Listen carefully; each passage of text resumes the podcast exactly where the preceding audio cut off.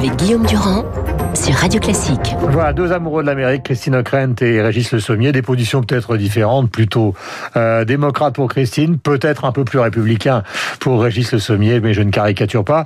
Euh, en tout cas, vous êtes des amoureux de ce pays. Il y a, il y a une chose que je voulais vous demander d'un point de vue justement émotionnel, euh, puisque vous avez suivi l'un et l'autre beaucoup de passations de pouvoir, c'est quand même généralement une fête, même quand ça a été un froid glacial euh, pour Obama. Et là, euh, personne, des militaires partout. On a entendu le correspondant des échos, la ville totalement barricadée. Enfin, ça commence, Christine, dans des, dans des conditions avec en plus 400 000 morts, c'est-à-dire l'équivalent des pertes pendant la Seconde Guerre mondiale du, du Covid. C'est quand même euh, assez effrayant. Oui, et c'est surtout cette réalité-là, euh, plus encore, même si c'est spectaculaire, que euh, le déploiement militaire mmh. en plein cœur de Washington, c'est bien l'Amérique exsangue euh, qui s'apprête à, à, voir ce nouveau président mmh. euh, qu'elle connaît par cœur, puisque ça, ça fait quoi une quarantaine d'années que Joe Biden est dans le paysage politique.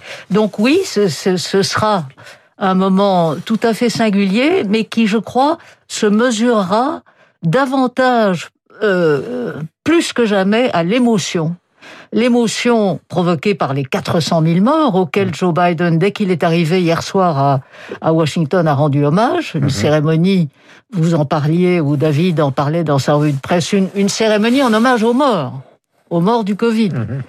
Et puis, bien évidemment, l'émotion provoqué par ce choc quand même qui n'est toujours pas digéré et pour cause de l'assaut sur le Capitole, mmh. avec toutes les conséquences politiques qui en découlent. Et hier, ce coup de théâtre politique euh, de voir le patron des Républicains au Sénat, McConnell, mmh. qui dit euh, noir sur blanc, si j'ose dire, oui, c'est le président des États-Unis, donc Trump, qui a encouragé la sédition.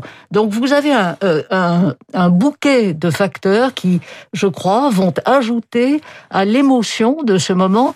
Et ce sera une émotion très différente, très très différente des passations de pouvoir antérieures. Régis, Régis Le Sommier. Moi, moi, ce que je trouve de terrible, c'est une image que j'ai vue hier, euh, qui a circulé pas mal sur les réseaux sociaux. On a vu aussi le film. Ce sont ces drapeaux euh, qui ont été plantés, on dirait un cimetière. On a l'impression de se retrouver à Colville, le cimetière des Américains. Alors, effectivement, c'est censé représenter les morts du Covid, c'est censé représenter aussi l'absence de foule, puisqu'il n'y aura pas de foule rassemblée à cause de ce même Covid. Donc on a à la fois euh, ce, ce centre-ville de Washington qu'on est on est habitué à, à ce qu'il y ait pas mal de sécurité. Mais là, il y a plus de troupes déployées qu'en Irak et en Afghanistan. Mmh. Donc, euh, il y a à la fois cette sécurité énorme et en même temps ce vide. Mmh. Et on va voir ce Joe Biden tout à l'heure qui va, va, va, comment jurer sur la Bible euh, de, avec, bon, il va y avoir un public, mais si vous voulez, euh, ça risque d'être euh, très loin des 500 000. Mais, on a même parlé pour Obama, parce que pour Obama, ouais. on a dit 500 000, d'autres ont dit que c'était 1 million 800 000 personnes. Oui, Obama, moi j'y étais c'était, c'était sur Trump, Trump qui prétendait oui. avoir eu la foule la plus énorme ouais. de l'histoire. Oui, non, alors Trump, était, euh, exactement, elle de... était absolument. Mais Obama, il y avait quand même, il faisait moins 17. Moi, je m'en souviens, c'était absolument, c'était euh, comment glacial, mais en même temps, effectivement, c'était ce que vous avez décrit tout à l'heure. Euh, quand on a euh, comment l'investiture d'un nouveau président, c'est un moment où la, la, démocratie américaine théoriquement se se rassemble. Mmh. Là, on a un vide que je décrivais. On a aussi un président qui qui va être en Floride, qui, qui n'assistera pas euh, donc à, à cette euh, cette passation de pouvoir en fait, qui refuse de de de de, de, de concéder sa, sa, sa défaite en fait. Donc là, on, on a déjà dès l'entrée de, de, dans le mandat de, de Joe Biden euh, un, un, un, vide immense et un gouffre énorme aux États-Unis. Et je crois que euh, je pense qu'on sera d'accord, Christine, je pense pour dire que le premier grand défi de Joe Biden, d'ailleurs, c'est Unity, le, le, le maître. Mais alors justement, c'est la question que je vous pose à 8h48, c'est est-ce que après une campagne qui a été quand même hyper violente, après une campagne qui a été contestée, même si Biden a incontestablement gagné, euh, on s'interroge sur quelle va être la position de Trump quand il aura passé les différentes euh, obstacles euh, judiciaires s'il les passe. C'est-à-dire, est-ce que ce sera un retraité qui va faire du business à partir des 70 millions de personnes qui ont voté pour lui, ou est-ce qu'il va être un opposant politique farouche, même s'il s'agit de transmettre le, le, le, le flambeau à quelqu'un d'autre. Il y a un mystère, Trump. Oui, mais bon, d'abord, il serait intéressant de considérer que Trump ne va plus faire le titre euh, de, de, du cycle médiatique, ce qui était sa grande force. Hmm.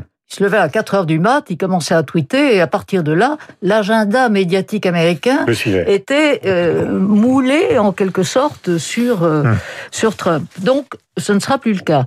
Ensuite, Trump va avoir fort à faire, euh, d'abord sur le plan judiciaire, au niveau constitutionnel, puisque bien évidemment, il y aura une procédure de destitution dans un calendrier qui reste à la merci de la patronne mhm. démocrate de la Chambre des représentants. Donc elle peut tout à fait décider de ne lancer cette procédure mhm. euh, qu'au bout euh, de quelques dizaines de jours, ou peut-être même des, des, fameux 100 premiers jours dont Biden dit avoir besoin pour imprimer véritablement de l'élan à son programme. Donc déjà une procédure de destitution pour marquer le coup, pour dire hmm. oui, le président sortant, l'ex-président des États-Unis a bien hmm. incité à la sédition. Première chose. Hmm. Deuxième chose, euh, il y aura des poursuites au niveau fédéral. Troisième chose, il y aura des poursuites au niveau de l'État de New York pour des raisons financières liées à l'Empire Trump. Donc, euh, Donald Trump sera très occupé, hum. et ses avocats aussi. Euh, mais ce qui est intéressant, et, ça m'a frappé en venant ici, pardon Régis, c'est de voir que déjà, vous avez des personnalités du Parti républicain qui pointent le nez à commencer par Nikki Haley. Vous vous souvenez peut-être euh, de cette femme qui est une ancienne gouverneure d'un État du Sud, qui était l'ambassadrice de Trump aux Nations Unies, une femme tout à fait remarquable, et qui, euh, la nuit dernière, a envoyé euh, sur les réseaux sociaux un message en disant voilà, patriote, donc elle prend le langage trumpien, patriote, je suis là, j'ai créé mon mouvement, envoyez-moi 25 dollars, 50 dollars, 100 ah, dollars. Et donc, on va voir, à mon sens, un certain nombre de, de personnalités qui mhm. vont tenter de capter la base trumpiste, qui reste mhm. effectivement extrêmement nombreuse, de façon à forger mhm. euh, dans le Parti républicain une, une, forme de fusion entre la base mhm. et sa représentation politique. Alors je rappelle, pour ceux qui n'ont pas écouté toute la matinale de Radio Classique, que tout à l'heure à 7h40, on a vu le déroulement, donc 18h, qu'avec Hubert Védrine, on a vu les grandes questions internationales avec la Chine et, et avec l'Europe, parce qu'évidemment, il faut qu'on soit complémentaires les uns des autres. Et, là, on parle euh, de Trump et du rôle qu'il pourrait jouer dans cette début de présidence Biden. Vous vouliez donc intervenir, euh, Régis? Euh, Sur Nikki Haley, c'est une très bonne remarque. Hein. Je pense qu'il y a effectivement des personnages comme ça et que elle, même à l'époque où elle était dans le gouvernement Trump, elle avait déjà marqué une certaine singularité. Et puis c'est une femme, etc. Donc il y avait, a un potentiel autour d'elle. Mais moi, ce que je voulais dire, c'est que cette, cette procédure d'impeachment n'est bonne pour personne. Je suis pas du tout certain qu'elle soit bonne pour le gouvernement Biden, qui a envie justement de tourner la page et qui a envie justement, comme vous le disiez, de de de, de reprendre l'initiative médiatique, c'est-à-dire de ne plus avoir, de ne plus entendre parler de Trump. Donc s'il y a une procédure d'impeachment, ça va être à nouveau, on va entendre parler de Trump, qui va évidemment s'exprimer depuis Mar-a-Lago en Floride, où il va sans doute prendre quelques jours. Euh, je pense qu'on va le voir aller faire son golf, etc. Donc il va encore continuer à capter. Non, non, mais mais ça va euh, médiatiquement, je peux vous dire les, médias américains vont être sur lui. Donc le problème de Biden, c'est que ça va remettre Trump dans l'agenda à nouveau. Ensuite, le grand risque pour les républicains, vous parliez de Mitch McConnell, euh, effectivement, le grand risque, c'est euh, de se, de ça, je dirais, de, euh, de se dissocier de cette masse d'électeurs qui ont voté pour Trump, avec un risque pour leur propre réélection dans leurs divers mandats. C'est-à-dire que si Trump crée son parti, si Trump fait une sorte de, parce qu'en fait Trump, on le sait très bien, c'est pas un républicain traditionnel, c'est quelqu'un.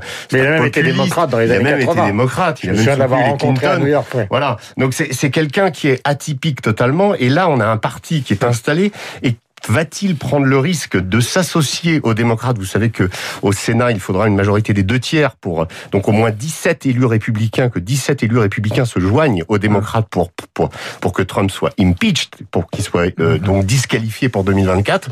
Est-ce que les électeurs de Trump pardonneront? Mm-hmm. Aux républicains d'avoir fait ça Donc c'est un risque énorme, je pense, pour les deux camps.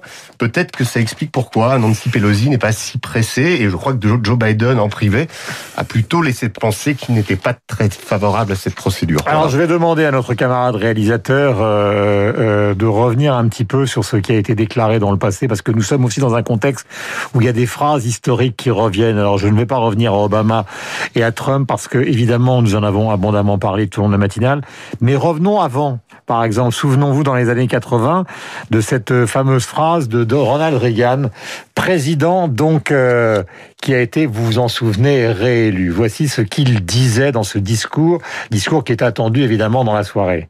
In this present crisis, government is not the solution to our problem. Government is the problem.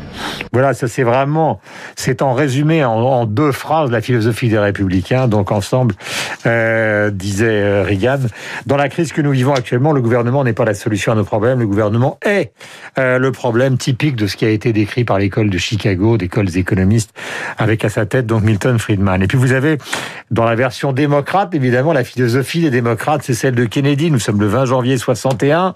Merci, cher réalisateur, de nous faire réexhumer cette phrase célébrissime. So, my fellow Americans, ask not what your country can do for you. Mes chers compatriotes, ne vous demandez pas ce que votre pays peut faire pour vous. Demandez-vous ce que vous pouvez faire pour votre pays.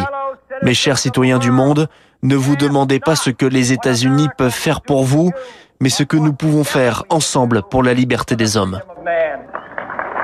Voilà ce que je trouve frappant, et c'est pour ça que j'ai exhumé ces deux phrases, c'est que finalement, presque, j'allais dire, idéologiquement, elles sont proches, quoi. C'est une manière des deux côtés de s'adresser à la nation plus qu'à l'État. Alors dans une version soft Kennedy euh, et dans une version euh, euh, Reagan classique, mais oui, enfin la plus démodée, c'est Reagan. Parce que dans une Amérique, encore une fois, marquée par 400 000 morts, hum. Euh, Ils ont sorti 1550 milliards d'euros pour essayer de sortir de la NAS. Oui, colossal. ils n'en sont pas sortis. C'est ça qui est incroyable. Ils sont en train de les sortir. Mais non, vous avez le je parle des 1550 milliards. Vous avez le premier, oui. Vous avez le premier pays du monde qui est à genoux qui est à genoux. Pourquoi Parce que en meilleure forme. Hein. Parce que le système fédéral n'a pas fonctionné. Donc le gouvernement n'a pas fonctionné, le gouvernement central hum. et les gouvernements des États qui ont la main en l'occurrence en matière sanitaire. Mhm. Donc il y a une mise en cause du, modèle politique américain. C'est pour ça que la citation de, Reagan me paraît la plus démodée. Et évidemment, celle de Kennedy, évidemment, nous donne le frisson à chaque fois. Et j'ai souvenir qu'un président français, euh, Emmanuel Macron, la reprend volontiers hmm. à sa, à sa manière, si j'ose dire. Hmm. Est-ce que vous êtes optimiste euh, pour l'avenir de l'Amérique? Là, je parle de Americana, c'est une culture, c'est ce, c'est quelque chose que globalement, euh, nous aimons le cinéma, la musique, la littérature, parce qu'il ne faut pas toujours sombrer en show business, mais enfin, c'est aussi Faulkner, c'est aussi euh, Hemingway, c'est aussi Scott Fitzgerald, etc. Mm. Cette Amérique-là, qui était flamboyante, extraordinaire, qui traverse des crises, quatre mandats pour Roosevelt, est-ce qu'on peut la retrouver? On, peut la retrouver, mais c'est cette, cette vision de l'Amérique, euh, je crois que malheureusement, il faut pas s'apesantir dessus, parce que ce qu'a montré l'Amérique, elle avait commencé à le faire avec George Bush, hein, je pense qu'il y avait déjà dans, dans la, gouvernance de Bush des, des symptômes qu'on retrouvera dans, dans, dans, le gouvernement Trump, euh, c'est que on a tendance, nous, Français, à oublier, euh, on passe de Los Angeles à New York en avion, et on a tendance à oublier tout ce qui est au milieu. Et tout ce qui est au milieu, ben, c'est une réalité quand même substantiellement différente, avec une vision des chose qui est euh, euh, très euh, voilà très centrée sur eux-mêmes. C'est-à-dire que les, les, Américains en fait ont des tendances isolationnistes. ils ne s'en cachent pas. On, on, si nous on, on voit tout, tout, ce que l'Amérique a pu apporter au monde culturellement, etc. Tout ça c'est bien. C'est il y, a, y, a, une poésie incroyable. Vous parliez de Faulkner en particulier.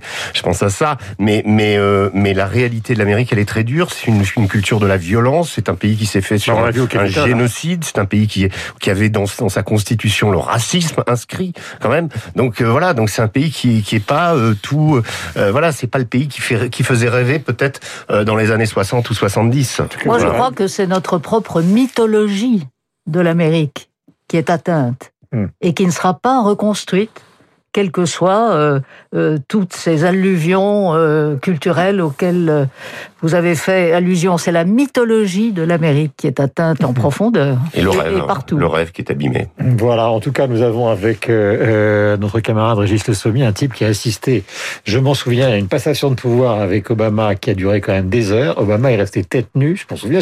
à chaque fois, je me dis, il va tomber, c'est pas possible. Il faisait quasiment moins 20. On était dans des blousons, avec des moins 17, et on était tous avec les blousons, on disait, mais comment il arrive à. Mais vous étiez jeunes, mes enfants.